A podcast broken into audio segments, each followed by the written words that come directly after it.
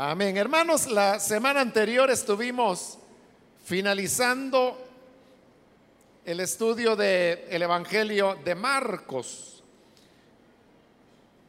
Pero cada vez que terminamos un libro de la Biblia comenzamos con otro.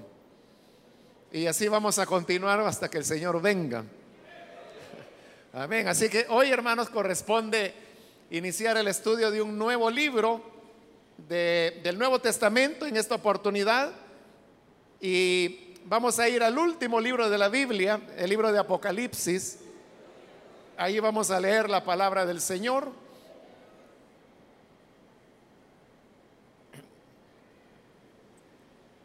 Obviamente, pues vamos a comenzar en el capítulo número uno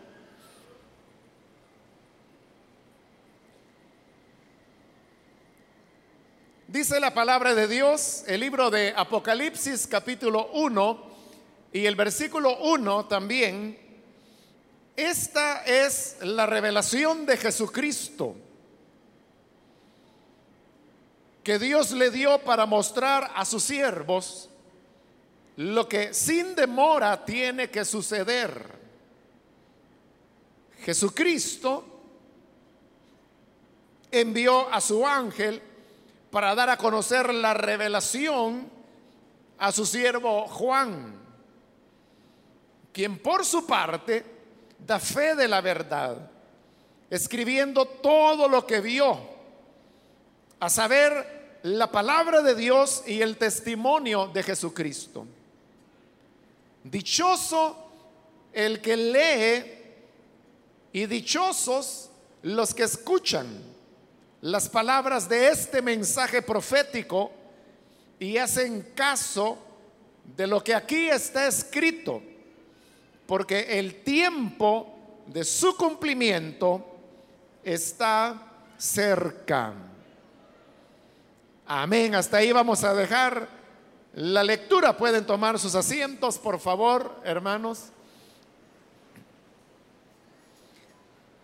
Todas las veces que iniciamos el estudio de un libro de la Biblia, lo que hacemos es hacer una introducción que nos permite ubicarnos en el contexto del libro, su contenido, su autor, su fecha, si es posible saberla, y de esa manera poder tener más eh, marco de referencia para la interpretación del libro en sí.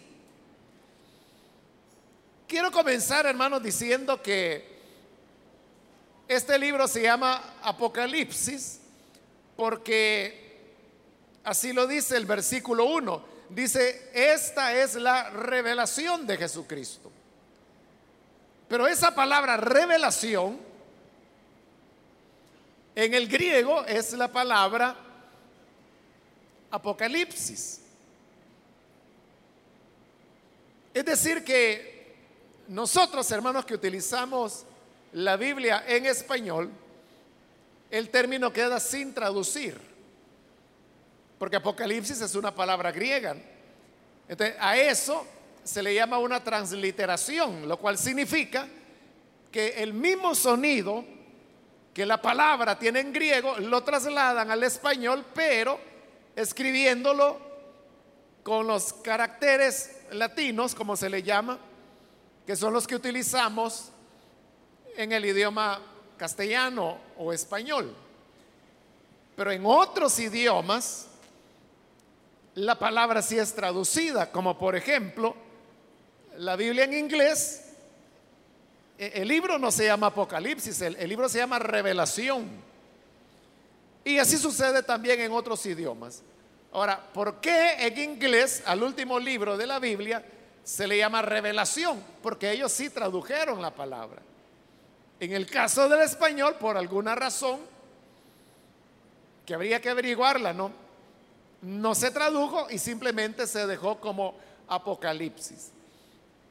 Ahora, esto, hermano, nos indica que el libro que ahora nos disponemos a estudiar pertenece a un género literario de la antigüedad que precisamente se llamaba el género apocalíptico. Y era un género literario. Cuando hablo de género literario, me refiero, hermanos, a aquellas formas que cada idioma tiene para poder expresar ciertos contenidos. Para entenderlo más fácilmente, le voy a poner ejemplos de nuestro idioma.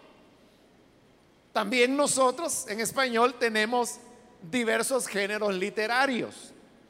Un género literario, por ejemplo, es el cuento de una persona que escribe un cuento, está utilizando un género que, es el género de, cuento, pero también existe el género de novela, que no tiene nada que ver con las, las radio o telenovelas, no, esa es otra cosa.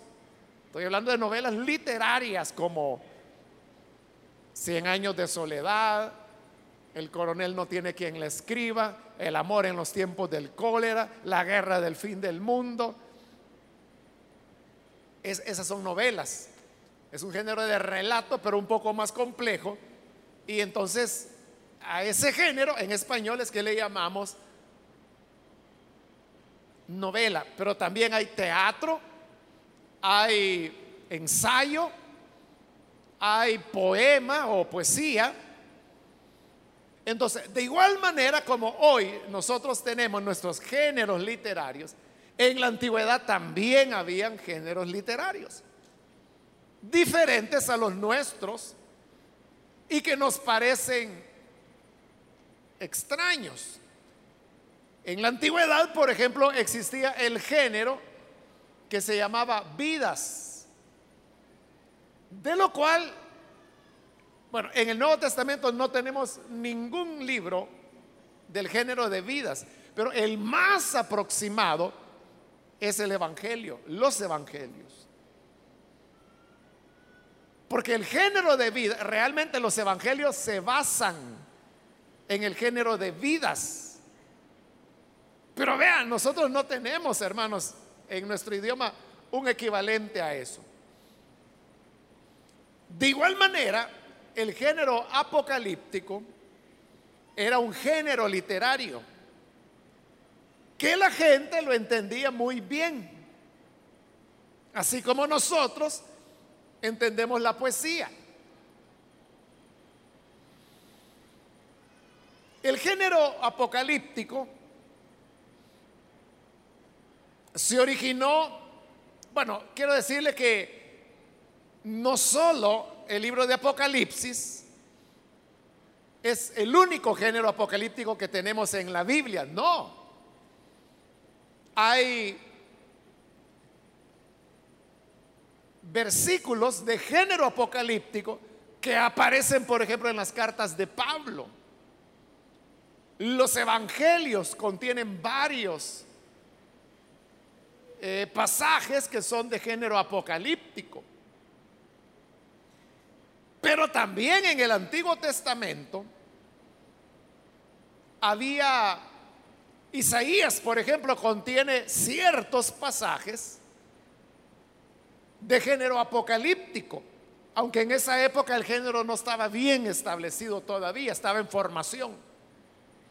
Pero hay otros profetas que específicamente son Daniel, Ezequiel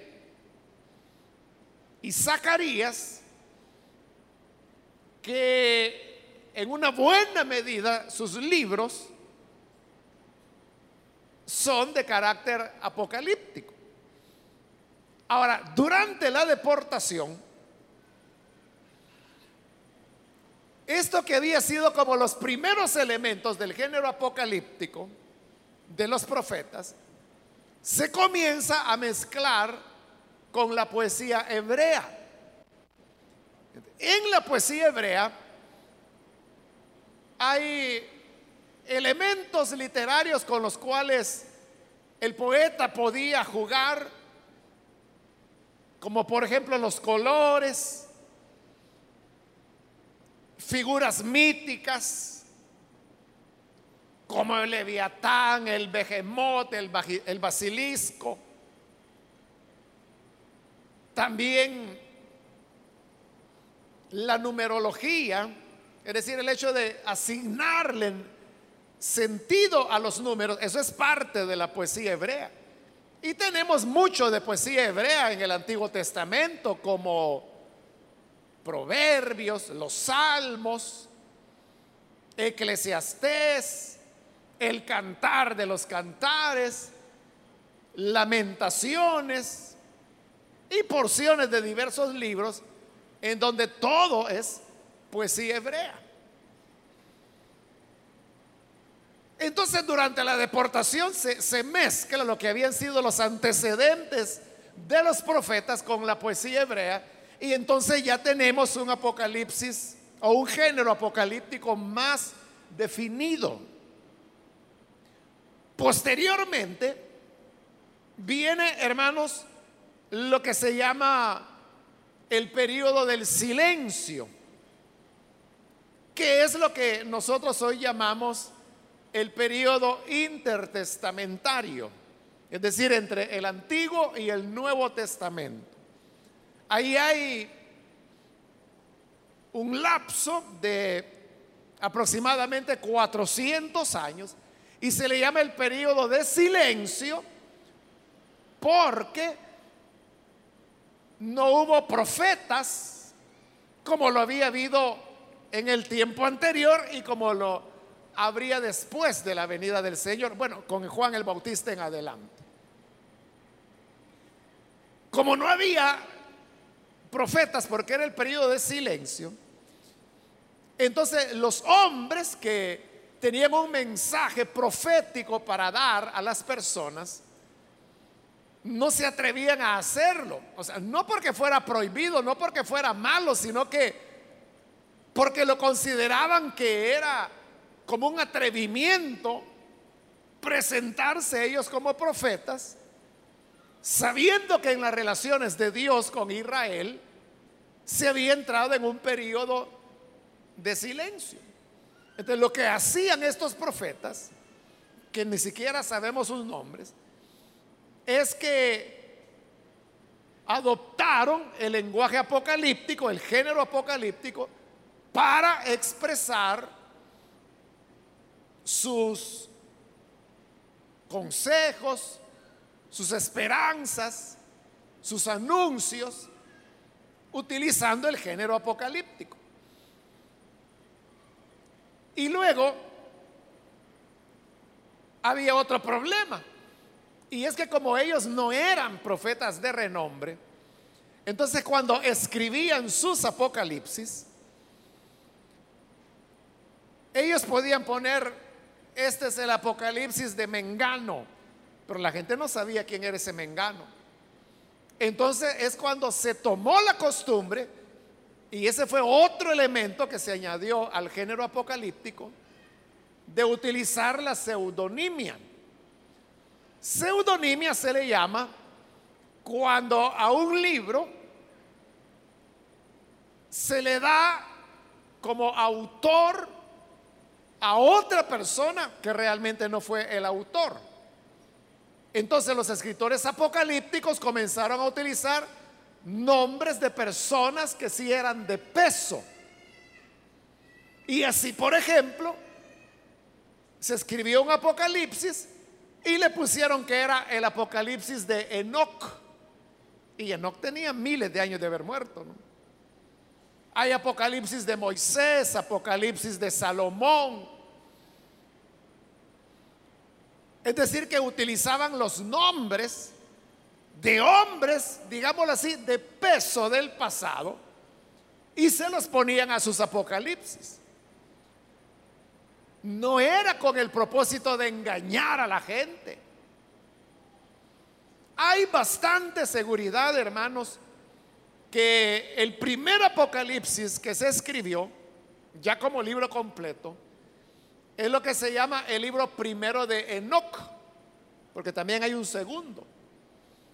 Pero el libro primero de Enoch, fíjese, lleva el nombre de Enoch un personaje antediluviano. Entonces, no era que el escritor del Apocalipsis de Enoch quisiera engañar a la gente yo le voy a poner Enoch para enganchar a la gente y que piensen que fue Enoch el que recibió. No era esa la intención. La intención era que lo que él había escrito quería darle valor, validez. Y utilizaba la pseudonimia usando el nombre de un personaje famoso, en ese caso Enoch. Y así es como tenemos Apocalipsis, como ya le dije el primero de Enoch. Tenemos el Apocalipsis que se llama la asunción de Moisés. Hay otro Apocalipsis que se llama la asunción de Isaías. Existe el Apocalipsis segundo de Enoch. Pero no significa que ni Isaías ni Moisés hayan escrito tales apocalipsis, sino que se utilizaba el nombre. Pero el hecho es que a partir de ese momento, el género apocalíptico ya era entendido por las personas. Y era entendido por las personas que el nombre que llevaba ese apocalipsis no era necesariamente la persona que lo había escrito, sino que se usaba el nombre de alguien famoso para validar ese libro. Aproximadamente, hermanos, unos 150 años antes que Cristo viniera, ya el género apocalíptico ya estaba totalmente aceptado. Y la gente lo entendía. Es decir, que si usted lee el Apocalipsis ahora, probablemente encuentre cosas que a nosotros nos pueden parecer ilógicas.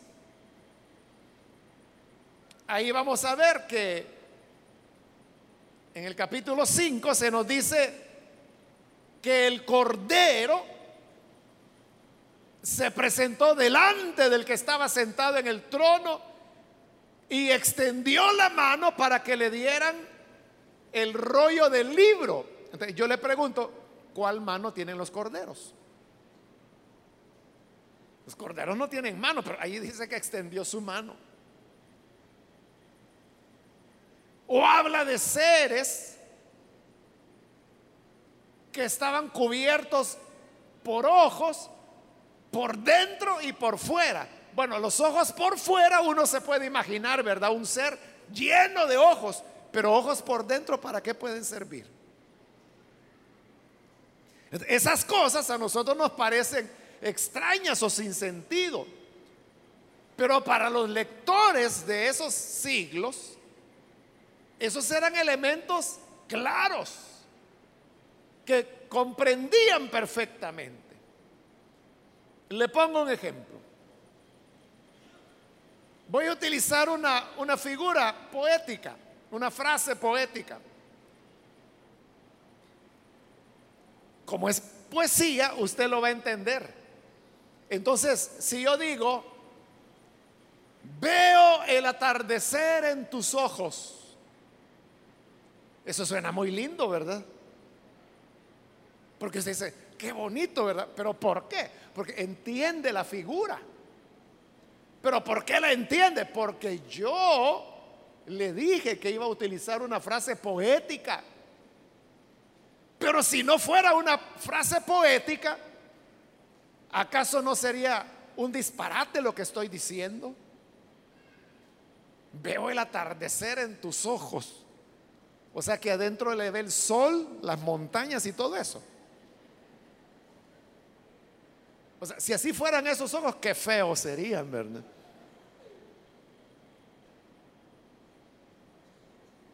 Igual usted puede decir, ¿cómo es eso? Seres cubiertos de ojos por dentro y por fuera. A nosotros eso no nos suena. Pero a ellos sí.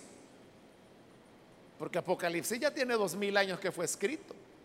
Pero no solo eso. La cultura cambió. Y el género apocalíptico se perdió. Ya no se usa en ningún lugar. Por eso es que a nosotros nos cuesta entender ciertas figuras. Pero vea, en las figuras uno no tiene que detenerse. Porque eso es como que si usted oyera un poema. Y en el poema usted se fijara en, alguna figura y se queda allí. Dice, es que esto yo no lo entiendo. ¿Por qué dice así?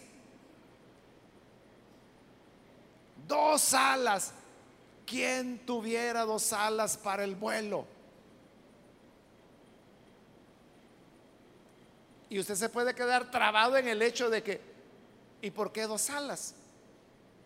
¿Por qué dice dos alas? ¿Qué será avión? Y si usted se queda ahí dando vuelta con las dos alas y las dos alas o las dos alas, no va a pasar de ahí. Lo que usted tiene que hacer es agarrar la idea del poema. Igual es con el Apocalipsis. Y con todo el género apocalíptico. Ahora, no solamente están los apocalipsis que se escribieron en el Antiguo Testamento, hay apocalipsis que se escribieron en el Nuevo Testamento. Y de hecho se escribieron varios apocalipsis, escritos por cristianos. Pero de todos ellos, solo uno quedó en la Biblia, que es el que tenemos acá. Pero existe el Apocalipsis de Pablo, el Apocalipsis de Bernabé, el Apocalipsis de Tomás, el Apocalipsis de los doce patriarcas, el Apocalipsis de los hermanos civilinos, así se llama otro. Es decir, hubo varios apocalipsis, así como hubo, se considera que se escribieron 22 evangelios, pero esos 22 solo cuatro quedaron dentro del canon de la escritura.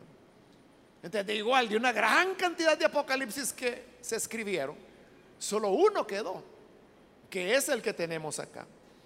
Entonces, lo que le quiero decir, hermanos, con todo esto, es que para los cristianos de los primeros siglos, el Apocalipsis no era un libro difícil de entender. Lo entendían perfectamente. O aquellos que dicen, es que el Apocalipsis es un libro que se escribió en clave para que los romanos no lo entendieran. Eso es mentira. Eso era mentira. Todo el mundo entendía el lenguaje apocalíptico. Es que si no se hubiese entendido, no se hubiera utilizado. Porque no hay nada en la fe cristiana que sea para iniciados, es decir, para personas que ya tienen cierto desarrollo en el conocimiento de los secretos de la fe cristiana. No es así, porque la fe cristiana no tiene secretos.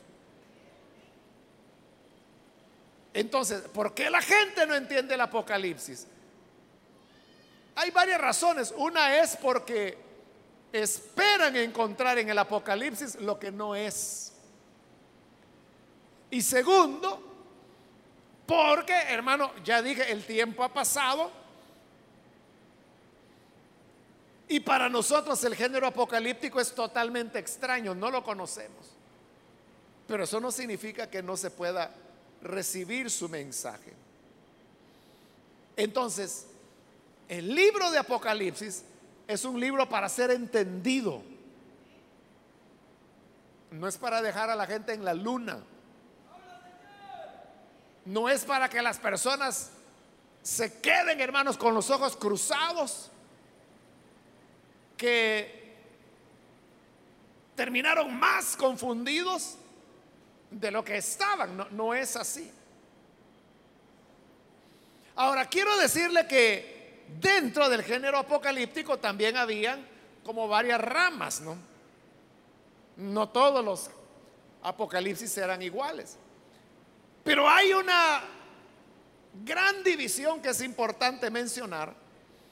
Y es que estaban los apocalipsis que se llamaban no proféticos Y por otro lado estaban los apocalipsis proféticos.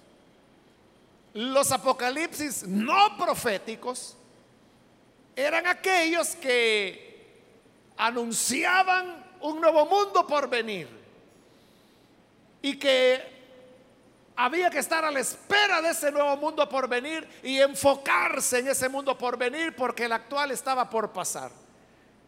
Esos eran los apocalipsis no proféticos. Pero los otros, los apocalipsis proféticos, eran aquellos que en verdad señalaban a un mundo por venir. Pero porque viene ese mundo ahora, debemos actuar de esta y de esta manera. se le llamaba proféticos porque era cómo vivir hoy porque viene ese nuevo mundo. El Apocalipsis, el único Apocalipsis que tenemos en la Biblia, pertenece al género de Apocalipsis profético. Y ahí lo dice, los versículos que le hemos leído lo repite y lo repite, porque solo dice primero que es el Apocalipsis, pero luego se queda diciendo es la profecía. Los que oigan las palabras de esta profecía, te está insistiendo que es profecía es un apocalipsis profético. Es decir, que aquí lo que vamos a encontrar es verdad, hay un anuncio de un mundo por venir. Pero porque viene ese mundo tenemos responsabilidades éticas que debemos vivir ahora mientras este mundo todavía no termina. Otra característica, hermanos, del género apocalíptico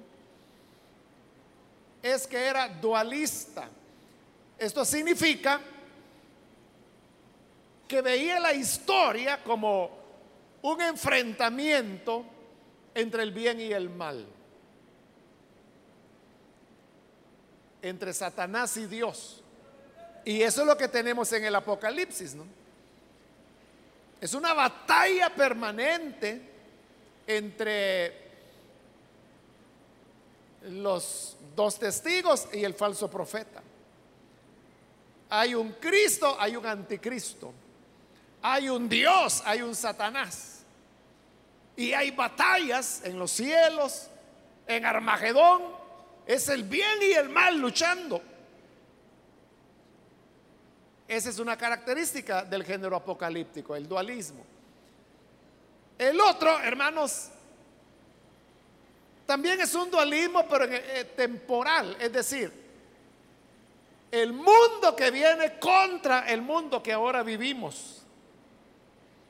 Y en donde el mundo actual se presenta como lleno de calamidades, dolor, sufrimiento, pero viene un nuevo mundo donde ya no habrá más dolor ni sufrimiento, hacia eso vamos. Entonces hay esa contraposición, ¿no? Entre el mundo venidero y el que ahora es. Bueno, eso, hermanos, quizás es, podríamos aquí pasar semanas hablando de los géneros, del género apocalíptico, pero lo dejo hasta ahí. Ahora, hablando ya propiamente de este Apocalipsis que tenemos en la Biblia, no hay una certeza de en qué fecha se escribió. Y eso es muy importante, porque si este es Apocalipsis profético, entonces significa que está basado en el presente de las iglesias. Y por eso es importante fijar ese presente. Hay varias opiniones. Algunos han dicho que el Apocalipsis, este Apocalipsis fue redactado ahí por el año 95 de nuestra era. Si eso es verdad, entonces Domiciano era el emperador romano en esa época. Pero vea, paradójicamente, el año 95 y, los años que le rodearon fue una época relativamente tranquila para los cristianos. no de gran persecución. La gran persecución había sido antes. Y luego hay otras opiniones que hablan del año 100 y hay algunos que llegan incluso hasta el año 150. Es difícil poder decir exactamente la fecha en que se escribió. Pero si se acepta la fecha del año 95, que es como bastante tradicional, eso nos lleva de inmediato al otro tema, que es el autor. Entonces, ¿quién es el autor? Es evidente que allí dice, en el versículo 4 mismo lo dice y en el 9 lo va a repetir y al final del Apocalipsis otra vez lo reitera, que el autor es alguien que se llama Juan. Pero ¿quién es ese Juan? La tradición, la tradición nos ha enseñado que este Juan es Juan el apóstol, al que se le atribuye el evangelio que lleva su nombre, la primera, segunda y tercera carta de Juan y también el Apocalipsis. Pero ahí se entra en un problema. Y es que si el Apocalipsis fue escrito en el año 95, que es la fecha más temprana, o una de las más tempranas, ya no era posible que Juan estuviera vivo. Ya había muerto. Ese es un elemento. El otro elemento es que en el Apocalipsis se menciona a los doce apóstoles y no hay ninguna insinuación del autor que diga que él era uno de esos doce. Otro aspecto más es que tampoco este Juan en ningún momento dice que él sea apóstol o que sea obispo, nada de eso, o presbítero, nada. Y a eso se añade el otro elemento que le estaba mencionando hace poco, que es característico del género apocalíptico. Y es que se utilizaba la pseudonimia. De bien pudo ser que quien redactó el Apocalipsis y envió la carta, porque el Apocalipsis fue escrito, se escribieron siete copias, y esas siete copias fueron enviadas a la iglesia de región de Asia, lo que hoy es Turquía. Pero esa persona que escribió un apocalipsis sabía que parte del género apocalíptico era la pseudonimia, utilizar el nombre de algún famoso. Y por eso pudo haber utilizado el nombre de Juan, refiriéndose a Juan el apóstol.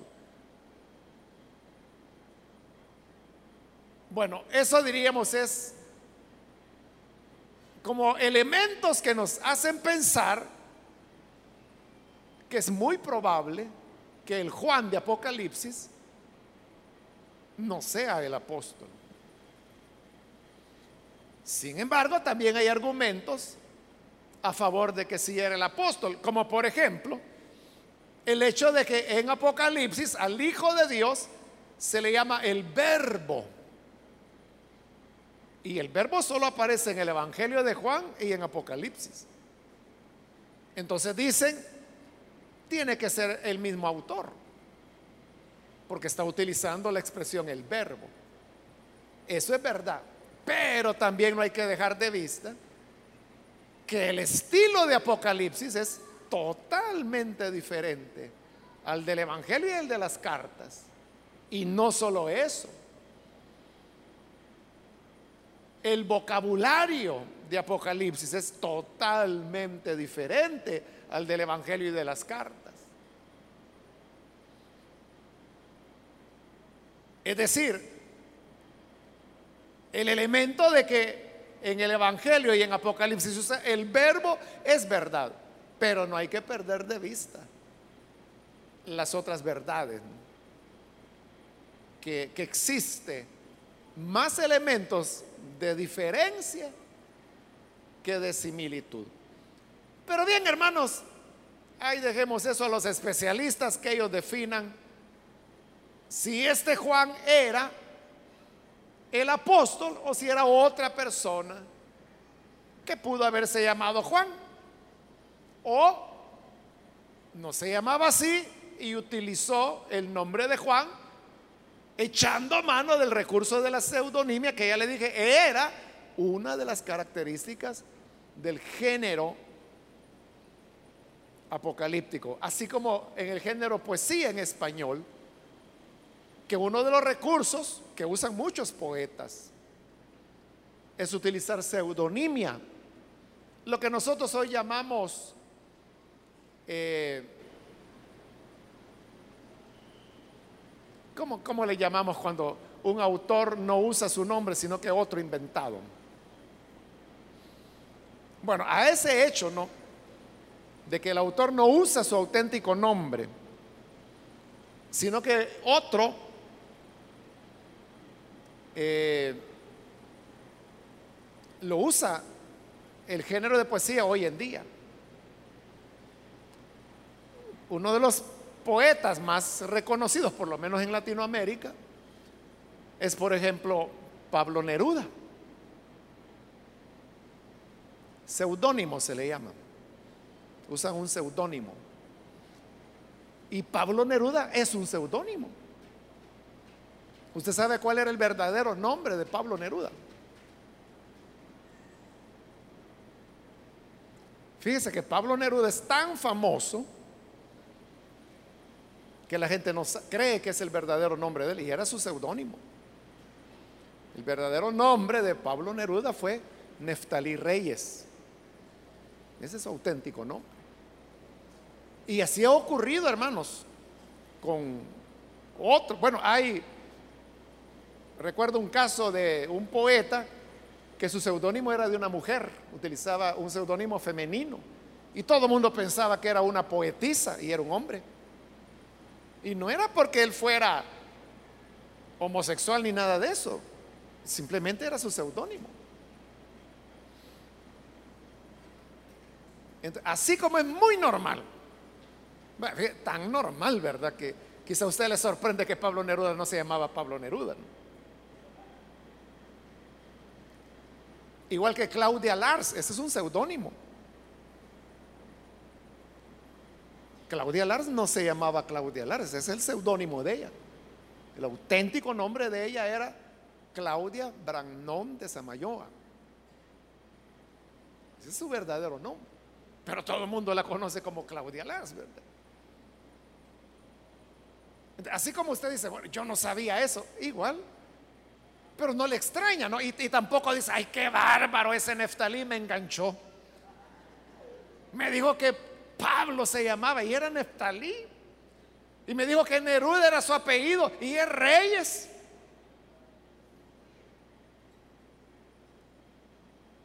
Pero como es un poeta, entonces usted lo recibe. ¿verdad?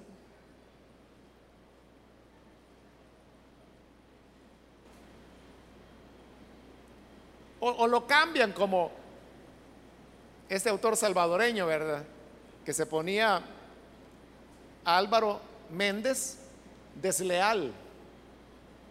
Pero ese es su seudónimo, porque el nombre real es Álvaro Menéndez Leal. Entonces lo que él hacía era que quitaba la última sílaba de Menéndez y se la pegaba a Leal, entonces quedaba desleal, ¿verdad? Méndez Desleal. Era su seudónimo. Bueno, hermanos, pero así como no nos molesta a nosotros, ni nos ofende, ni nos sentimos engañados por eso, porque es muy, muy usual en los poetas, de igual manera, en el género apocalíptico era la costumbre utilizar la pseudonimia. Entonces, realmente no es importante. Pero como no hay una seguridad que si era Juan el apóstol u otro Juan, nosotros llamémosle Juan de Patmos, ¿verdad? Porque era un hecho que estaba en Patmos. Bueno, ya con eso, hermanos, creo que podemos entrar al Apocalipsis, a esta introducción que es el, el prólogo del Apocalipsis. Quiero decirle que el Apocalipsis fue escrito Y cuando ya estaba escrito, Juan de Patmos le añade el capítulo 1. Porque en el capítulo 1 él está ya mencionando cosas que va a describir después. Entonces él escribió, por decirlo así, digamos, Apocalipsis comienza en el capítulo 2 y lo escribió hasta el 22. Cuando ya lo tenía terminado, escribe el capítulo 1, que a su vez tiene un prólogo, que es el que acabamos de leer en estos primeros tres versículos. Pero dice el versículo 1, esta es la revelación de Jesucristo. Entonces, cuando dice revelación, está utilizando la palabra apocalipsis. Este es el apocalipsis de Jesucristo que Dios le dio para mostrar a sus siervos lo que sin demora tiene que suceder. Entonces, Apocalipsis es revelar. Por eso es que ahí lo dice, la revelación. Apocalipsis significa dar a conocer, descubrir, destapar. Esa es la idea de Apocalipsis. Y por eso yo le decía, Apocalipsis es un libro para ser entendido. Hay gente que aquí en la mente tiene metido que Apocalipsis es sinónimo de desastre. Y cuando se les dice Apocalipsis, ven edificios cayéndose, ven el mar saliéndose de sus límites, ven terremotos, ven la bestia y todo lo que la imaginación les pueda meter. Pero Apocalipsis significa dar a conocer. El Apocalipsis no es un libro para confundirse, es para conocer. El Apocalipsis no es un lenguaje para que no entendamos, al contrario, es para que lo entendamos. Y lo más importante, hermanos, el propósito del Apocalipsis no es meternos miedo. El Apocalipsis tiene como propósito darnos esperanza. Algo, hermanos, tiene que estar mal en cómo la iglesia interpreta el Apocalipsis cuando lo que la gente siente es miedo. Porque si el propósito del libro es dar esperanza, ¿cómo es que está produciendo miedo? O sea, la única explicación que puede darse es que el Apocalipsis está siendo mal enseñado. Yo conozco hermanos, hermanas que me han dicho, hermano, yo el Apocalipsis no lo leo. Uy, a mí me da miedo. Mejor no lo leo. ¿Y cómo es que le va a dar miedo un libro que Dios nos lo dio para que tengamos esperanza? El Apocalipsis es la historia por adelantado del triunfo final del reino de Dios. Del triunfo del bien sobre el mal. Es la historia anticipada de la derrota del pecado, de la muerte, de la enfermedad, de Satanás y sus demonios. Entonces, ¿por qué nos va a dar temor eso? Al contrario, debe llenarnos de alegría, de esperanza. ¿Qué es con ese fin que el libro de Apocalipsis se nos dio? Entonces la revelación, el darnos a conocer de Jesucristo. Y dice que Jesucristo la envió esta revelación a su ángel para dar a conocer la revelación a su siervo Juan. Ahí aparece Juan de Patmos. Más adelante él se va a presentar. Pero entonces vea, Dios quiere revelar la esperanza, se le entrega a Jesucristo. Jesucristo destapa, revela, hace el apocalipsis de esa verdad y se le entrega a un ángel. El ángel viene y se le entrega a Juan. Juan le escribe y nosotros la leemos y recibimos esa esperanza que viene desde Dios. Ese es el camino que he venido recorriendo. Y este Juan, versículo 2 dice, por su parte, da fe de la verdad, escribiendo todo lo que vio. Es decir, Juan dice, yo voy a escribir lo que vi, lo que Dios me mostró. Lo voy a escribir. Y lo escribe utilizando género apocalíptico. La palabra de Dios y el testimonio de Jesucristo. Como dice que este es el apocalipsis que Dios le entregó a, Cristo y Cristo al ángel y el ángel a Juan y Juan a nosotros. Es la revelación de Jesucristo. Entonces dice Juan, yo voy a decir la verdad, contaré lo que vi y voy a dar el testimonio de Jesucristo. En el versículo 3 dice, dichoso. Ya ve qué bonito el Apocalipsis. Comienza con una bienaventuranza. Dichoso el que lee y dichoso los que escuchan las palabras de este mensaje profético. Ahí está insistiendo que es una profecía.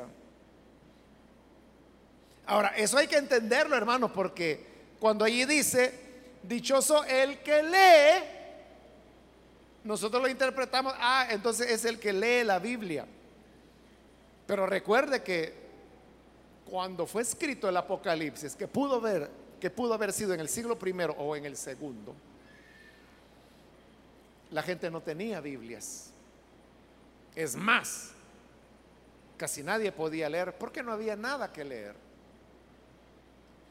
Y lo que había en las iglesias podía ser la copia de un libro de la Biblia o una parte. Pero le llegó esta carta. O sea, el Apocalipsis va en forma de cartas. Ya dije, siete copias que van a las siete iglesias que se mencionarán en los capítulos 2 y 3. Pero esta copia le sacaron otras y otras y otras copias. Y así hubo copias de copias de copias de copias. Entonces dice que es dichoso aquel que lee estas palabras, pero no era la lectura para él, solo que hubiera sido millonario. Hubiera podido comprar una copia solo para él.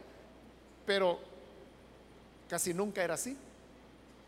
Normalmente era una copia para la congregación. Y como solo había una copia, entonces se leía en voz alta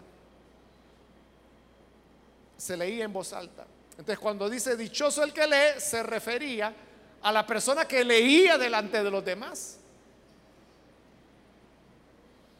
Esta persona era elegida primero porque leía, primero porque leía, lo cual se calcula que en el siglo primero y segundo el índice de analfabetismo era alrededor del 90%. Es decir, de 100 personas, solo 10 podían leer, los otros no. Entonces, eso era lo primero, que pudiera leer. Segundo, que leyera bien. Y tercero, que tuviera cualidades morales. Lo que nosotros llamamos buen testimonio. A ellos eran los que ponían a leer. Era dichoso el que leía a la congregación. Y dichoso, dice, los que escuchan las palabras de este mensaje. Es decir, que quienes oían la lectura del Apocalipsis, dice la escritura que eran dichosos. Entonces, vea, no dice, ay de aquellos que lean el Apocalipsis porque esa noche no van a dormir de miedo. No dice eso. Dice que son felices, que son dichosos, porque este es un libro de esperanza. Si usted le da miedo es porque lo está entendiendo mal. Pero por eso lo vamos a estudiar para entenderlo bien. Y ahí va a ver que no hay cosas que no se puedan comprender. Pero hay una tercera bienaventuranza y dice los que hacen caso de lo que está escrito. Es decir, dichoso el que lee, dichosos los que oyen y dichosos los que hacen esta palabra, que la ponen en práctica, que es realmente lo más importante. Porque la escritura dice que no son los oidores, sino los hacedores los que son bienaventurados delante de Dios. Entonces, qué bueno, hermanos, que oigamos la predicación del Apocalipsis. Dichoso el que lo enseña, dichoso quien lo escucha, pero más dichoso el que hace lo que este libro nos enseña. Y la razón, dice, es porque el tiempo de su cumplimiento está cerca. Ahora, ¿cómo tenemos que entender eso? El cumplimiento está cerca si hace dos mil años se dijo que estaba cerca. Entonces, ¿qué significa cerca? O sea, porque cerca uno entiende que ya, ¿verdad?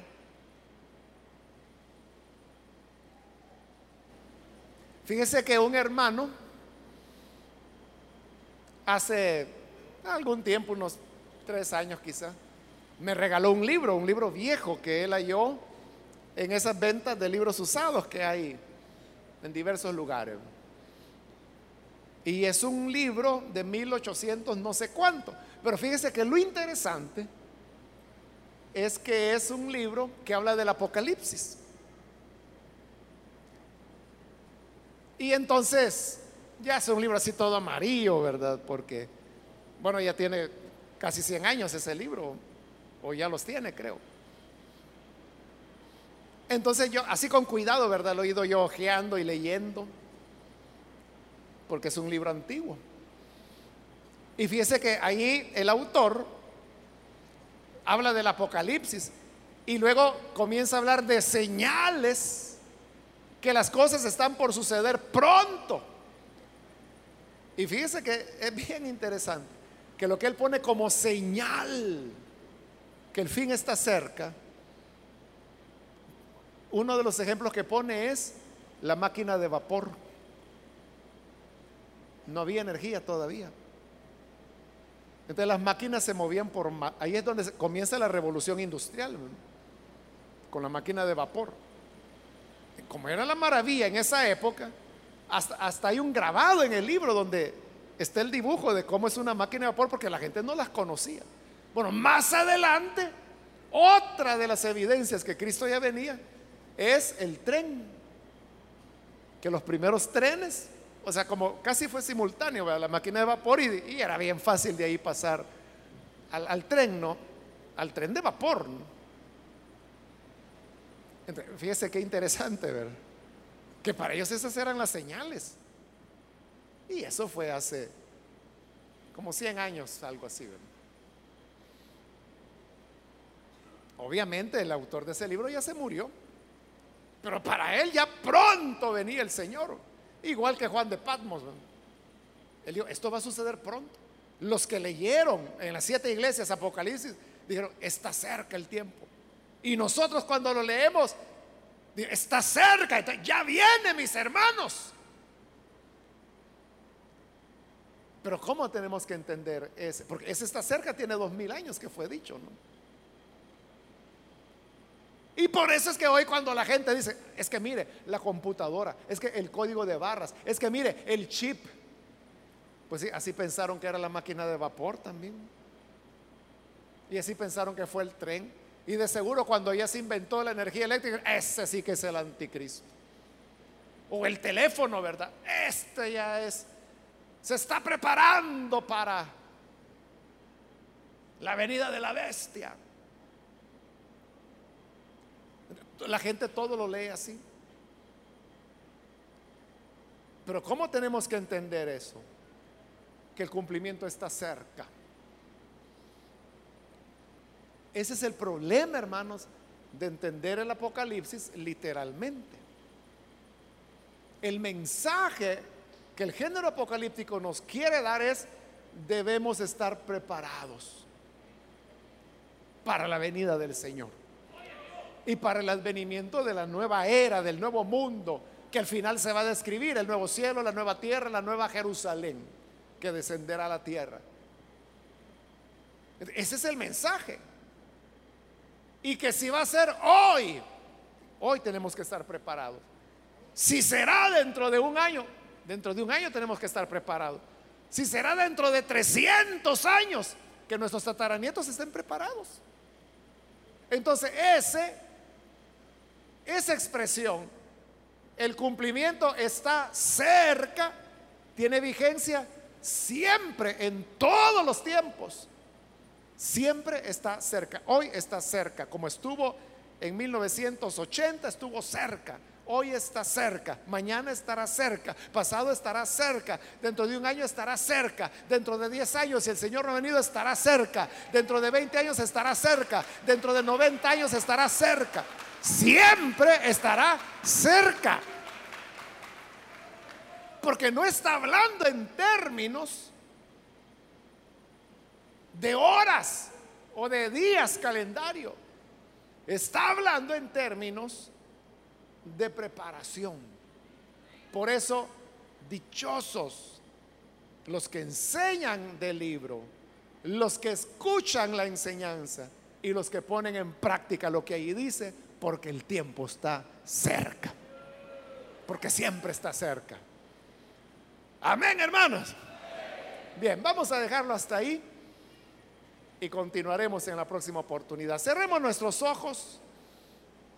Padre, gracias te damos por la palabra que tú en tu misericordia nos has regalado. Ella es la que nos fortalece, nos instruye y nos da esperanza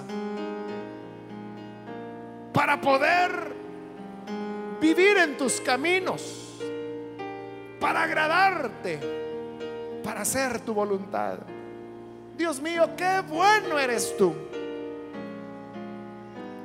Eres nuestra esperanza, nuestro socorro.